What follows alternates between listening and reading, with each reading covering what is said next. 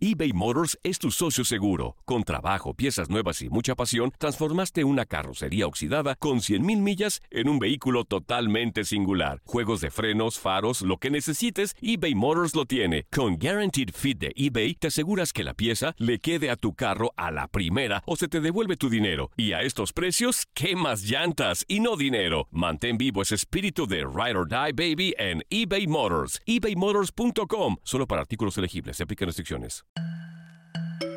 Hola familia, les habla la doctora Edith. Hoy les cuento que estoy súper agradecida de poder seguir compartiendo mi experiencia durante el embarazo con ustedes. Ya tengo ocho meses de embarazo y de verdad hay días que no lo puedo creer. Bueno, ha sido hermoso crear una vida dentro de mí, es realmente una bendición. Y ya que se me está acercando la hora, además de preparar la cunita y la ropita, les cuento que estoy preparando mi plan de parto. Porque resulta que hay una cantidad de cosas cuando se trata de los cuidados médicos a la hora de dar a luz que es bueno pensar y decidir antes de que llegue el momento. Hoy hablamos precisamente de este tema con una experta de primera que nos explica las opciones que tenemos y lo que dicen los estudios sobre qué debe incluir este plan de parto.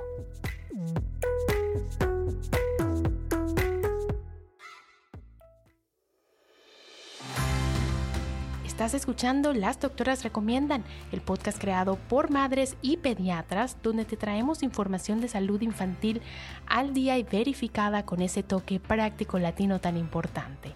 Yo soy la doctora Edith Bracho Sánchez, soy médico pediatra en Nueva York. Y yo soy la doctora Evelyn Bracho Sánchez y trabajo en el área farmacéutica en San Francisco. Además de ser doctoras, familias, somos hermanas y por encima de todo somos mamás. Este es nuestro espacito para conversar con ustedes y para ponernos al día a pesar de estar en costas opuestas. Acompáñanos en esta aventura que es la maternidad. Te invitamos también a que nos descargues y escuches desde la aplicación de Euforia.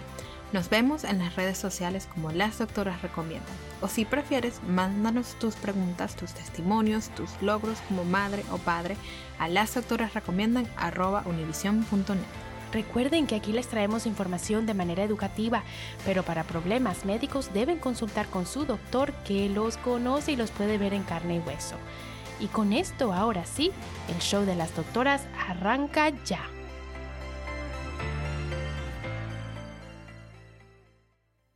Y bueno, querido oyente, te saludamos hoy una vez más con mucho cariño. Gracias por unirte a un episodio más de nuestro show. Y Evelyn, hola a ti también, ¿cómo estás? ¿Qué me cuentas esta semana? Hola, hola, yo feliz, feliz que ya pronto conocemos a mi sobrino y bueno, de acompañarte a ti en, este proceso, ¿no? Porque son muchas, muchas las cosas que hay que preparar para la llegada de un bebé y yo no es que tenga mucha experiencia porque el mío ya la gente lo sabe, lo que tiene son ocho meses, pero aquí estoy para pues ayudarte un poquito quizás a través de mi propia experiencia. Sí, no, y que me has estado mandando a medida que yo hago mi listica de cosas que voy a llevarme para el hospital, de cosas que voy a tener para cuando salgamos del hospital. Sí. Tú me has estado mandando todas esas cositas que me hacen falta, ¿no? Como que, mira, te recomiendo esto, te recomiendo lo otro. Entonces es súper importante. Sobre todo porque te conozco, ¿no? Y, y, lo más probable hasta ahora tu embarazo sí. ha sido muy similar a lo que fue el mío. Entonces quizás, y tu parto quizás es como el mío, no sé, pero siempre tenemos muchas similitudes, entonces hemos estado compartiendo esas cosas. Sí, no, súper, súper chévere y súper bendecidas que somos de tenernos la una a otra, que estamos tan, tan seguidas en edad uh -huh. y tan cerca esta experiencia una de la otra, de verdad que es una bendición. Y bueno, al mismo tiempo que planificamos estas cositas que son tan chéveres, que tanta ilusión nos traen, nos tenemos que ir educando poco a poco sobre las decisiones que hay que tomar para la hora del parto. Por eso es que de verdad a mí me emociona mucho tener una vez más a nuestra invitada de hoy de regreso en nuestro show para que nos explique todo. ¿Qué te parece si la presentamos, Evelyn? Me encanta, arranquemos de una vez. Y es que hoy familia nos acompaña una vez más vía Zoom desde Marbella en España la ginecóloga obstetra Ana Rosa Lucena. La doctora Lucena les cuento que precisamente se especializa en guiar a las mujeres en su embarazo y en traer bebés a este mundo. Una vez más es un placer tenerla aquí. Ana Rosa, bienvenida. Encantada, encantada. Que hay que ver lo lejos que estamos y lo cerquita por aquí, ¿eh? Sí, la tecnología es una cosa espectacular. Y sabes que justo te contaba antes de empezar a grabar que me da una emoción hacer este episodio porque yo misma estoy en el proceso de hacer plan de parto. Entonces, de verdad que ya estando en el último mes de mi embarazo, mi doctora ya me dijo, es hora de hacer tu plan de parto. Y yo dije, Dios mío, yo mi plan era, vamos a sacar al bebé de la manera más segura y ya. quiero acabar ya, quiero acabar. Ese era el único plan que yo tenía, vamos a sacarlo de ahí de la manera segura y listo, pero resulta que es que me mandó a llenar una cantidad de cosas y escoger una cantidad de cosas y te quiero preguntar esos detalles, pero antes quiero que nos cuentes por qué es importante, o sea, por qué debemos tomarnos este tiempo de, de seleccionar, de pensar en nuestras preferencias, nuestras opciones. ¿Qué les dices a tus pacientes? Sí, pues mira, yo hice en, mi cuenta de Instagram, hice como una pequeña encuesta para ver qué es lo que sabían las chicas en España sobre el plan de parto y le pregunté a las chicas si sabían lo que era un plan de parto y en un 50% me dijeron que no sabían lo que era. Sí, después le pregunté si alguna había hecho un plan de parto en alguno de sus hijos y en un 80% me dijeron que no, que me sorprendió mucho. Y después también le pregunté si sabían el documento este que tengo yo aquí delante del Ministerio de Sanidad de España de, sobre el plan de parto y también en un 80% no lo conocían. Entonces, esto ah, en España es algo nuevo. Entonces, eh, el plan de parto son una serie de preferencias, necesidades, deseos y expectativas maternos que se pueden plasmar ahí con un cierto tiempo, informándote y conociendo pues, por todos los procesos que va pasando y tus deseos de cara a, porque el parto no es la mejor situación, porque tú vas a estar, eh, con, vas a estar diferente, vas a estar eh, con cierto dolor, con nervios, angustia, entonces preparar una situación tan importante antes, habiéndote informado y viendo cuáles son las opciones, me parece que sí que hay que dedicarle un poquito de tiempo. Igual que considero que no solo lo debes saber tú, sino que normalmente, a no ser que sea madre soltera, el embarazo suele ser una cosa de dos y es importante que tu pareja sepa por los puntos que, a lo que va a pasar, cuáles son tus preferencias para que te haga eh, de apoyo en esos momentos que tú puedes estar un poquito más débil. Súper importante y es algo que ya yo estoy empezando a discutir con mi esposo también a medida que pues hacemos este tipo de, de, de plan, ¿no? Y creo que, eh, chicas, aquí en los Estados Unidos son muchas las mujeres, sobre todo las mamás primerizas, que se pintan una idea de lo que va a ser su parto, ¿no? O sea, lo vemos mucho también en las redes sociales, mujeres que comparten una experiencia maravillosa de lo que fue su parto y empezamos a ver esas listas largas, larguísimas de lo que quiero en el momento de dar a luz. ¿Qué consejo le das a estas mujeres que tienen estas listas tan y tan largas? Bueno, yo lo primero que le digo, tanto para el parto como para la vida, es que no hay que idealizar nada. No hay que idealizar, eh, imaginarte en una situación fantástica, riéndote súper maquillada y feliz y de pronto toses y el niño sale. Eso para nada. El parto es lo mejor que te va a pasar, pero oye, que yo no he experimentado ningún dolor igual en mi vida y es una situación difícil a la que es como un reto que tú te enfrentas. Entonces, eso hay que saberlo. Y tú puedes escribir una serie de preferencias, pero también tienes que saber que conforme vaya pasando y con las situaciones que nosotros nos vamos encontrando, pues tenemos que ir explicando que no se pueden hacer determinadas cosas. Muchas chicas van con unas eh, ideas muy predeterminadas y muy cerradas y eso no ayuda. Yo, yo siempre le aconsejo que la mente tiene que estar abierta y tienes que ir adaptándote a lo que vaya sucediendo porque muchas veces indicamos una cesárea porque le hemos dado ya su tiempo y no ha dilatado, porque el bebé esté con el sufrimiento fetal y hay que hacerle cesárea urgente y las chicas se frustran, porque claro, te lo imaginaba de una forma y es totalmente de otra. Y es duro también, no sé si allí dejan de entrar a las parejas, pero es una lucha que yo tengo para que por favor entren en la cesárea los maridos y, puedan hacer, eh, conocer al bebé los dos a la vez y se pueda hacer el contacto piel con piel entonces, claro, te están diciendo que es una cesárea que no lo esperaba, de pronto te separan de tu pareja, son muchas cosas y eso eh, después lleva su tiempo adaptarse a lo que ha pasado. Entonces, lo primero que el consejo que le doy es que está muy bien que se informen, está muy bien que hagan el plan de parto, pero también tienen que ir con la mente capaz de adaptarse a las situaciones que van, que van y, y entenderlas que se pueden dar una serie de situaciones que no son al final lo que esperaban. Sí, y sabes que aquí sí se permite, gracias a Dios, si te, si te llegan a, hacer una cesárea, porque es necesario, ¿verdad? Porque es lo más seguro para ti, para tu bebé, sí permiten que los esposos entren, la pareja entre, gracias a Dios, si no yo me muero. Qué bien, aquí en España es muy poco sitio, yo te diría que en un 10% de la cesárea entran las parejas.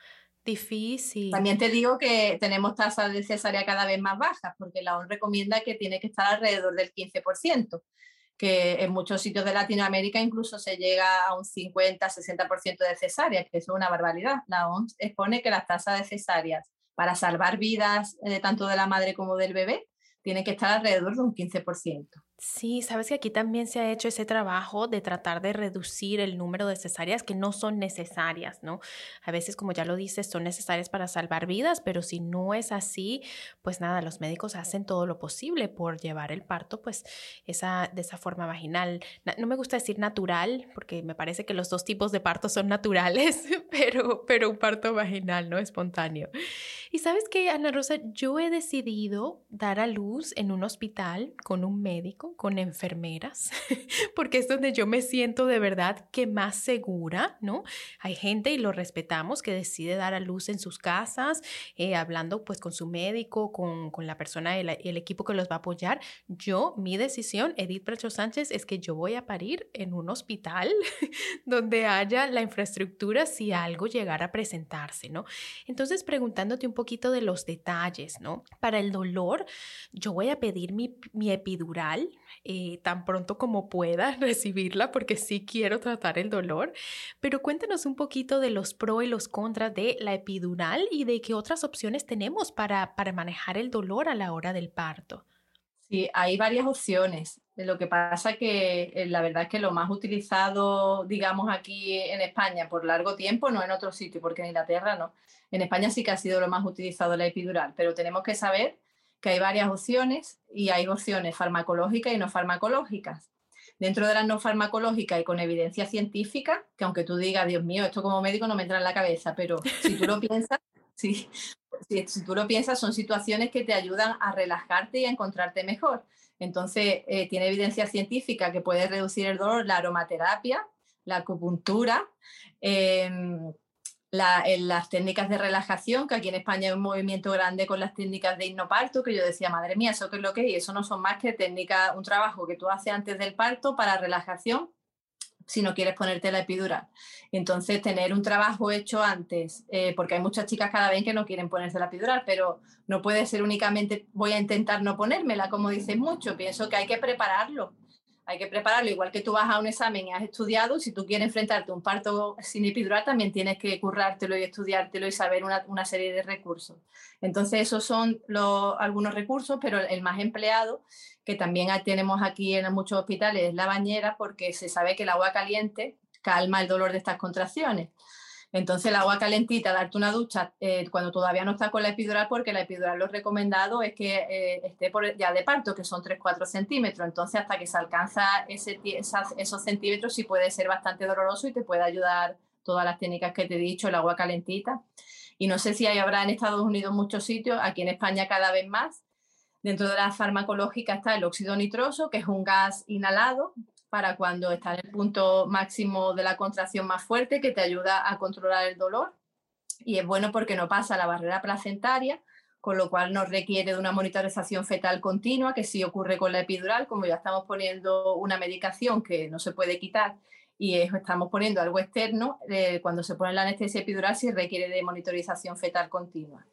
Pero con el óxido nitroso no. Entonces con el óxido nitroso consigues un control del dolor, pero aparte consigues eh, no necesidad de vía intravenosa y consigues una cierta movilidad en el parto que no te permite la anestesia epidural. Porque para el parto es importante adoptar, según cómo se vaya colocando la cabecita fetal, es importante adoptar varias posiciones, no puede estar en una única posición, es importante bascular la pelvis, es importante eh, a lo mejor poner las cadenas de una determinada forma, ponerse a cuatro patas, puedes poner, utilizar un balón, entonces, eh, el parto necesita movimiento y con este óxido nitroso nos permite este movimiento y esta verticalización, que también con la epidural al estar tendida tampoco hace tanta presión la cabecita en el canal del parto. Entonces, eh, lo más utilizado en España, sí que porque en muchos sitios no ha llegado el óxido nitroso, ha sido la epidural, y también hay que saber pues, estos efectos negativos que tiene la epidural, que, que precisa una monitorización fetal continua que no te va a favorecer esta libertad de movimiento.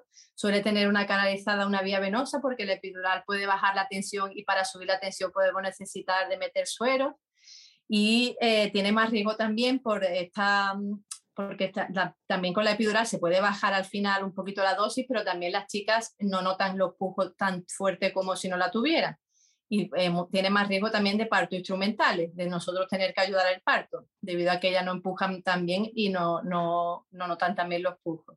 Entonces, cositas negativas sí que tiene la epidural, lo que pasa es que el dolor te lo quita. Yo tengo que decir que con mis tres niños me he puesto la epidural, pero es que tampoco tenía otro recurso como el óxido nitroso, por ejemplo, ni tampoco estaba tan informada de otras alternativas. Ahora es que me estoy poniendo al día de todo esto, porque cada vez se intenta intervenir menos en el parto entenderlo como un proceso natural e intentar tener la máxima cantidad de recursos para no llegar a esta anestesia epidural.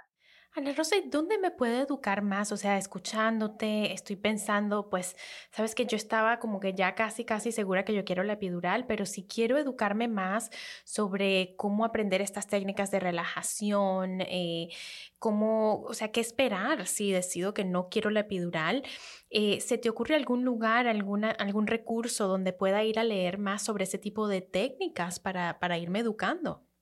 Sí, hay un, chico que hizo un directo hace poco sobre el plan de parto que se llama Emilio Bastida y es matrón y él tiene un libro escrito de hipnoparto y yo pienso que seguro que también tiene algún taller online sobre eso.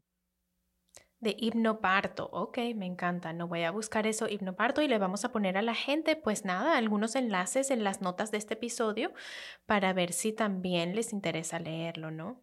Y Ana Rosa, hablando de, de todas estas técnicas, ¿no? Una de las otras preguntas que nos hacen es si queremos líquidos intravenosos o si preferimos sencillamente tomar líquido, cuando es apropiado, por supuesto. ¿Por qué se necesitan los líquidos y, qué nos recomiendas que escojamos? Sí, en el, en el plan de parto del Ministerio de Sanidad viene claramente de que la evidencia científica dice que se pueden beber líquidos durante el trabajo, se puede y se debe. Espérate que lo lea como lo pone. Se puede beber agua o zumo durante la dilatación. Consultar al personal sanitario si no es posible por alguna circunstancia.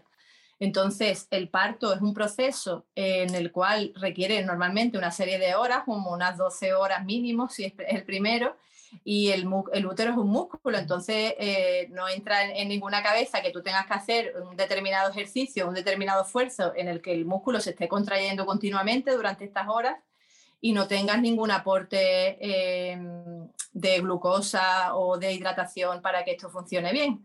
Entonces, es ya te digo que lo que se intenta es intervenir lo menos posible y si no se precisa de vía intravenosa, se puede perfectamente beber agua o zumo durante el parto. Se puede y se debe. Genial. Y, de pronto nos ayuda un poquito con la hinchazón, ¿no? Que Evelyn, me acuerdo que cuando tú diste esa luz te dieron muchos líquidos intravenosos y te hinchaste un poquito, ¿no? Bastante, no un poquito, bastante. O sea, mis fotos de después de dar a luz, estoy redondita por todos lados. Que yo sabía que eso venía, ¿no? Sí me preparé y, y fue algo que lo conversamos, lo conversé también con mi médico, pero sí me pasaron bastante, bastantes líquidos. Tuve también un poquito de problemas después para deshacerme de todos esos líquidos. Sí, que las chicas se, se agobian porque se creen que al día siguiente ya se van a ver sin barriga y sin hinchazón y al cuerpo hay que respetarlo y hay que darle su tiempo. Exacto. Pero gracias a Dios yo tenía esa información por adelantado, porque sí fue un shock cuando uno se ve en el espejo, ya va, me cambió hasta la cara en un periodo de 12 horas. No creáis lo que vea en las revistas ni lo que vea en Instagram del posparto, por favor. Sí. Que no es nada real. Y bueno familia, vamos a hacer una muy breve pausa. Cuando regresemos, la doctora Ana Rosa Lucena nos cuenta sobre el pinzamiento tardío del cordón umbilical. Sí, es que de verdad que parece tener muchos beneficios. Ella nos va a contar de qué se trata todo esto, sobre cuándo debemos bañar al bebé y muchas cositas más. No se nos vayan, ya regresamos eBay Motors es tu socio seguro. Con trabajo, piezas nuevas y mucha pasión, transformaste una carrocería oxidada con 100.000 millas en un vehículo totalmente singular. Juegos de frenos, faros, lo que necesites, eBay Motors lo tiene. Con Guaranteed Fit de eBay, te aseguras que la pieza le quede a tu carro a la primera o se te devuelve tu dinero. Y a estos precios, ¿qué más llantas y no dinero? Mantén vivo ese espíritu de Ride or Die Baby en eBay Motors. ebaymotors.com. Solo para artículos elegibles. Se aplican restricciones. Si no sabes que el Spicy McCrispy tiene Spicy Pepper Sauce en el pan de arriba y en el pan de abajo, ¿qué sabes tú de la vida? Para, pa, pa, pa. When you need mealtime inspiration, it's worth shopping Kroger, where you'll find over 30,000 mouthwatering choices that excite your inner foodie. And no matter what tasty choice you make, you'll enjoy our everyday low prices, plus extra ways to save, like digital coupons worth over $600 each week. You can also save up to $1 off per gallon at the pump with fuel points. More savings and more inspiring flavors make shopping Kroger worth it every time. Kroger, fresh for everyone. Fuel restrictions apply. ¿Quieres regalar más que flores este Día de las Madres? The Home Depot te da una idea. Pasa más tiempo con mamá plantando flores coloridas, con macetas y tierra de primera calidad para realzar su jardín. Así sentirá que es su día todos los días. Llévate tierra para macetas Bigoro por solo $8.97 y crece plantas fuertes y saludables dentro y fuera de casa. Recoge en tienda y sigue cultivando más momentos con mamá en The Home Depot. Haces más, logras más. Más detalles en homedepot.com diagonal delivery. Y bueno familia, ya estamos de regreso. Eh, les cuento que cuando se trata de mi bebé, yo ya decidí que 100% quiero el pinzamiento tardío del cordón umbilical, si las cosas van bien y si se puede, por supuesto, si no hay ninguna complicación. Eh, es una cosa que yo estoy familiarizada como pediatra, que se ha hecho aquí como el estándar, ¿verdad? Eso es lo que se hace siempre y cuando se pueda hacer. Eh, pero si es algo que te preguntan aquí, ¿quieres hacer el pinzamiento tardío del cordón umbilical? Eh, y me encantaría que nos cuentes, que le expliques a la audiencia de qué se trata eso y cuáles serían los beneficios de hacerlo. Pues mira, la Organización Mundial de la Salud, como buena organización que es, da una serie de buenas prácticas que hay que hacer de cara al parto y una de ellas es realizar el pinzamiento tardío del cordón. Por eso me extraña que te lo pregunten porque es una cosa tan básica que la Organización Mundial de la Salud lo promueve que no debería ni de darte la opción. Entonces, porque es que es lo que hay que hacer. Entonces, el, el cordón umbilical sale el bebé y se queda el cordón umbilical conectado a la placenta y en este cordón umbilical sigue pasando sangre de la placenta al bebé. Entonces, este pinzamiento, el cortar el cordón, se puede hacer de momento porque a lo mejor necesite unos cuidados urgentes, que el bebé no tenga tono y, le, y tenga que ser atendido por el pediatra urgente, pues eso sí que tenemos que cortar el cordón de manera urgente. Pero eh, la OMS indica que si este bebé no necesita cuidados pediátricos urgentes, es muy importante esperar entre uno y tres minutos de este pinzamiento tardío de cordón. O incluso, muchas veces, el pinzamiento tardío ya es de uno a tres minutos, pero muchas matronas y en muchos protocolos también indican hasta que el cordón deje de latir. Wow. Sí, incluso ellos en inglés, como decían, wait eh, to white, wait to white, es hasta que el cordón se, se, se, vuelve blanco. ¿Sabes que aquí no lo he visto así? He visto los tres minutos, no he visto esa, esa parte, pero tiene sentido. Sí, pues, a esperar a darle el máximo, claro, en muchos sitios no se hace, se hace solo los tres minutos, porque también muchas chicas también donan la sangre de cordón para el banco de médula, entonces eh, a lo mejor no se espera más tiempo para tener el resto de la sangre para, para donarlo, pero haciendo solo de uno o tres minutos ya es válido para el bebé. Se sabe que aumenta la hemoglobina en los primeros seis meses, incluso los primeros seis meses de vida, y en los últimos estudios, en los recién nacidos prematuros, se sabe que previene de hemorragias intracerebrales, de enterocolitis necrotizante y de sepsis. Entonces, algo tan básico y que tiene tantos beneficios, hay que hacerlo y mi lucha es que no se haga solo, porque las matronas lo, lo, llevan haciendo con los partos vaginales normales toda la vida, pero nosotros corremos mucho los partos instrumentales y a lo mejor con el, los nervios de sacar al bebé nos creemos que necesita cuidado pediátrico urgente y cortamos el cordón rápidamente. Entonces, tanto los partos instrumentales como en la cesárea, si el bebé tiene buen tono y no precisa cuidados pediátricos urgentes, hay que hacer también el pinzamiento tardío de cordón. Y esa es mi lucha a día de hoy, de que mis compañeros también lo hagan, que los ginecólogos siempre vamos con las prisas y tanto en los partos instrumentales como en la cesárea hay que hacer el pinzamiento tardío de cordón. Genial. Perfecto. Y Ana Rosa, ¿nos puedes comentar un poquito más de eso que nos mencionabas de gente que dona esa sangre al, al banco de médula, ¿no? Yo decidí almacenar la sangre del cordón umbilical, eh, pero para la gente que no entiende o que nos escucha y no sabe qué es esta técnica, cuéntanos un poquito más, ¿cuáles son los beneficios? Pues en la sangre esta de cordón umbilical van muchas células que son, eh, digamos, eh, que no tienen diferenciación. Entonces, como estas células no tienen diferenciación, eh, son células, digamos, vírgenes, se pueden utilizar, se pueden guardar y utilizar para darle a, un hermano que, pueda tener cualquier problema genético que le precise esta, esta transfusión de, de, células de cordón umbilical. Entonces, lo que se hace es guardar esta sangre durante un determinado tiempo, sobre todo de cara a que tengas a un hijo con, algún determinado problema. Pero eh, en España no sé si eh, allí hay también hay un banco también de cordón público bastante amplio. Entonces, claro, están eh, es una controversia entre guardártelo para ti, donarlo a banco público pero muchas chicas sí que deciden donarlo y tenerlo por privado, y, pero la mayoría decide que no, la mayoría decide que no, porque claro, estás hablando de una situación hipotética de baja probabilidad y bueno, como siempre el coste económico está ahí, pues muchas deciden que no pero hay que saberlo que esa opción la tenemos y hay que valorarlo y si, si te parece oportuno, pues claro, para adelante. Sí, sabes que yo lo quiero hacer cuando dé a luz, yo lo quiero hacer y lo quiero donar al banco público, al banco de médula pública, es porque pues igual, de todas maneras, eh, este, esta sangre no es que va a ayudar a tu bebé, ¿no? No es que a tu bebé le dio cáncer y esta sangre lo va a salvar, no es que tu bebé le dio una enfermedad genética y esta sangre lo va a salvar, sino que son células no diferenciadas que pueden ayudar a otro bebé, ¿verdad? Que está relacionado, ya sea un hermano, un primito, algo así, ¿no? Y, y a veces, pues nada, cuando donamos a estos bancos públicos, eh, pues hay alguien que está relacionado que tiene la compatibilidad genética que puede beneficiarse de esta sangre e incluso nuestro bebé de necesitar algo a futuro, si alguien donó, ¿verdad? La cosa va para un lado y para el otro, ¿no? También se podría beneficiar de alguien que haya donado a este banco público, entonces súper importante. De hijo lo he donado porque me parece algo que, ah, si ya se ha hecho el pensamiento tardío de cordón, porque no vamos a aprovechar esa sangre también? Entonces lo veo perfecto de banco público. Sí. Y sabes que hablando, eh, pues ya la última pregunta que yo te tenía, pero al final te quiero preguntar, Ana Rosa, ¿qué me falta en mi plan que no te haya preguntado? Pero la última pregunta que yo tenía para ti es que, ¿sabes que He visto en mi carrera como pediatra muchas mamás que llegan al hospital y dicen, no quiero que me bañen al bebé. Cuando salga el bebé, no quiero que me lo bañen. Entonces ves que ponen letreritos y todo que dicen, este bebé no lo bañen, ¿no?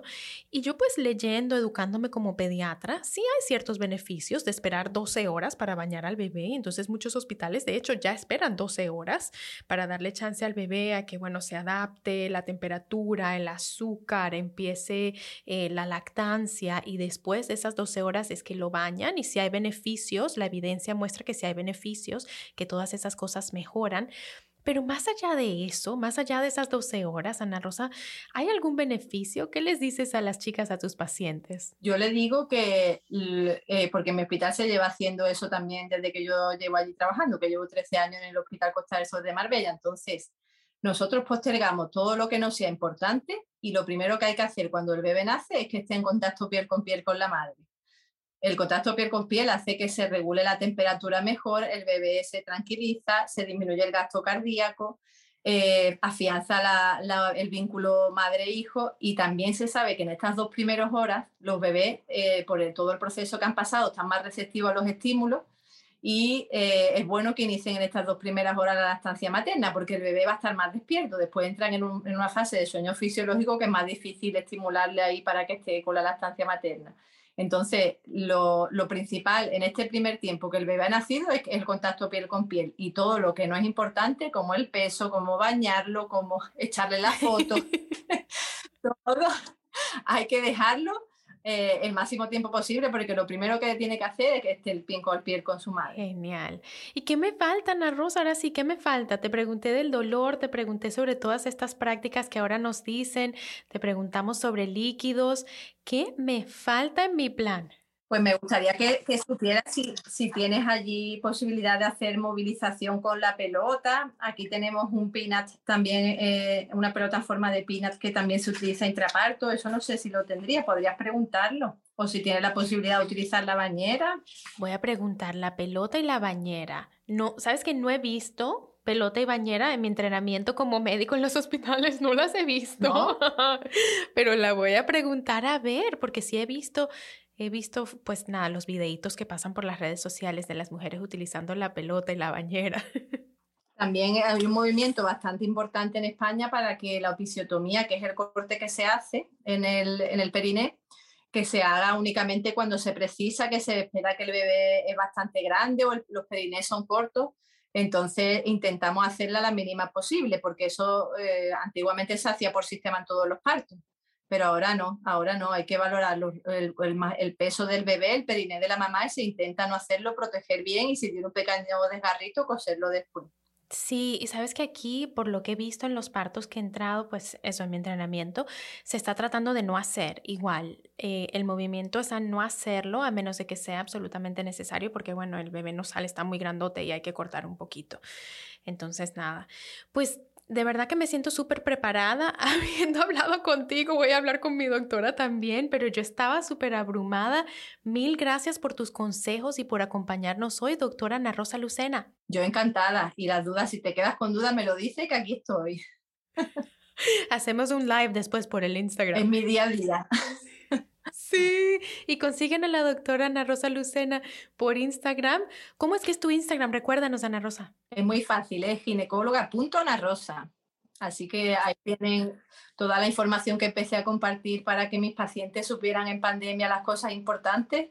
Y yo la verdad que eh, estoy muy contenta porque cuando me las veo en consulta me dan las gracias por, por haberlas ayudado por ahí y no solo a ellas, sino que le está sirviendo a muchas chicas. Entonces yo estoy muy contenta. Genial, entonces ya saben que ahí la consiguen. Mil, mil gracias, Ana Rosa. Nada, encantada. Estamos en contacto y un saludo a todas las chicas que me están oyendo y que les vaya muy bien en su parto. Ay, y la ginecóloga Ana Rosa una vez más con estos consejos tan atinados. De verdad que tengo una lista larga después de la conversación de hoy de cosas que le voy a preguntar a mi propia doctora a ver qué está disponible aquí en el hospital donde yo voy a dar a luz. Evelyn, y pensando en todo esto, una pregunta que yo tengo para ti, ¿hay algo que harías distinto sobre tu plan de parto o sobre tu experiencia de parto en general, sabiendo pues todo lo que sabes ahora y habiendo dado a luz? Sí, sabes que cambia un poquito la perspectiva, ¿no? Yo creo que yo me eduqué antes del momento del parto. Eh, había tomado mis decisiones, yo decidí que me quería poner, por ejemplo, la epidural, pero no pensé en qué pasa si no llego a la epidural. Creo que eso es una de las cosas que mm. todavía tengo pendiente si llego a tener un segundo bebé, es hay que prepararse para plan A y plan B.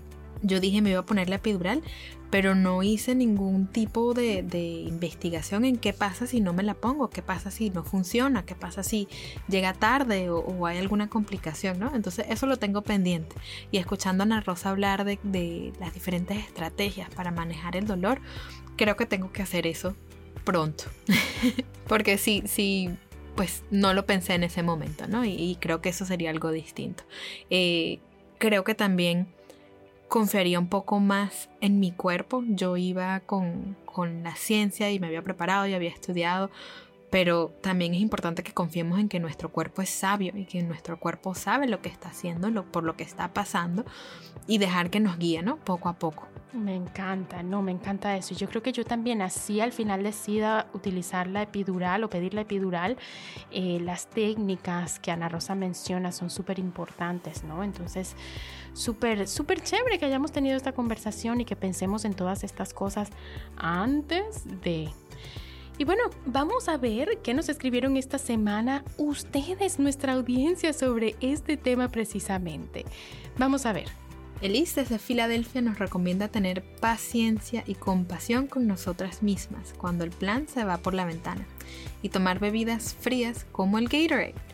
Y Cristina también desde Filadelfia nos recomienda la epidural y traer películas, una buena lista de canciones y tu propia almohadita para amamantar. Me encanta. Súper importante. ¿Sabes qué? Eso tampoco lo sabía y yo creo que yo me había imaginado que iba a ser súper rápido y hay mucho tiempo de espera. Pasas mucho tiempo esperando. Así que vete preparada. Muy buena esa recomendación de Cristina. Sí, y Francesca desde Nueva York nos aconseja que durmamos mucho antes de dar a luz, porque después ya no vas a dormir bien.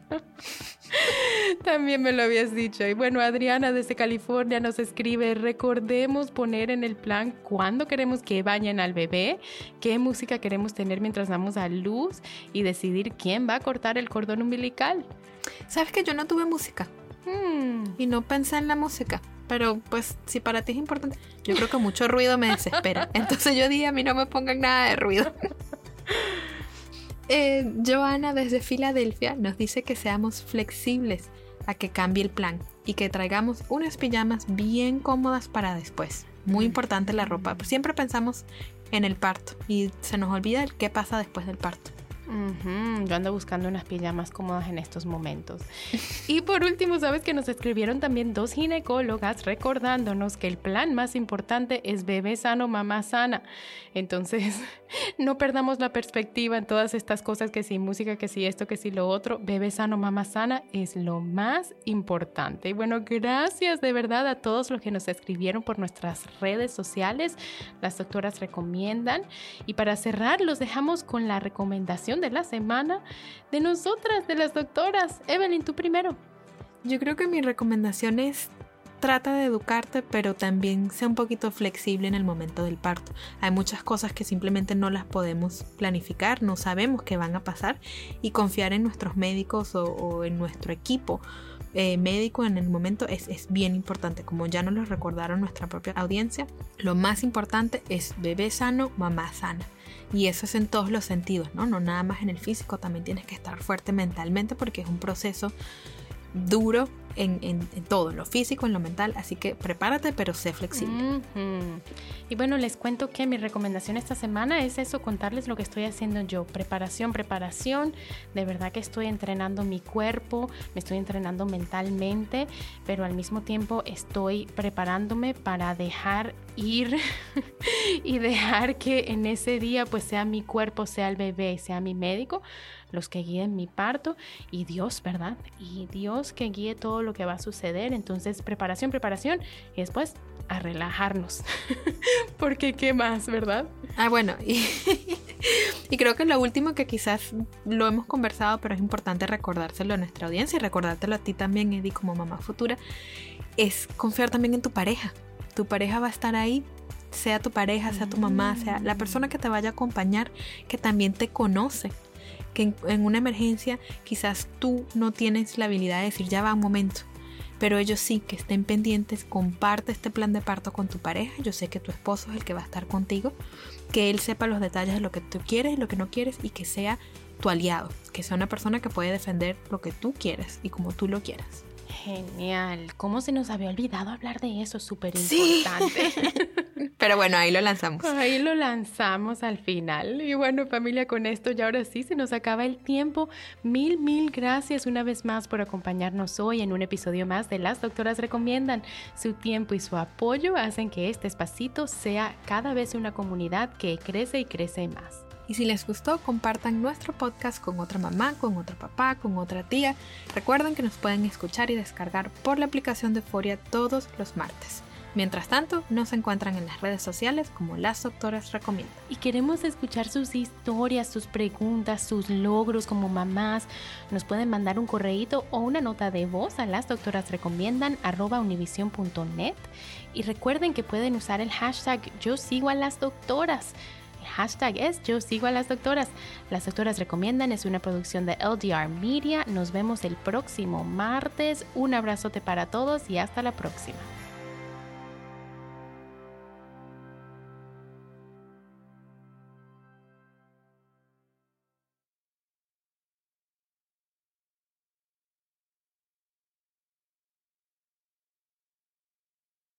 ¿Quieres regalar más que flores este Día de las Madres? The Home Depot te da una idea. Pasa más tiempo con mamá plantando flores coloridas, con macetas y tierra de primera calidad para realzar su jardín. Así sentirá que es su día todos los días. Llévate tierra para macetas Bigoro por solo $8.97 y crece plantas fuertes y saludables dentro y fuera de casa. Recoge en tienda y sigue cultivando más momentos con mamá en The Home Depot. Haces más, logras más. Más detalles en homedepot.com diagonal delivery.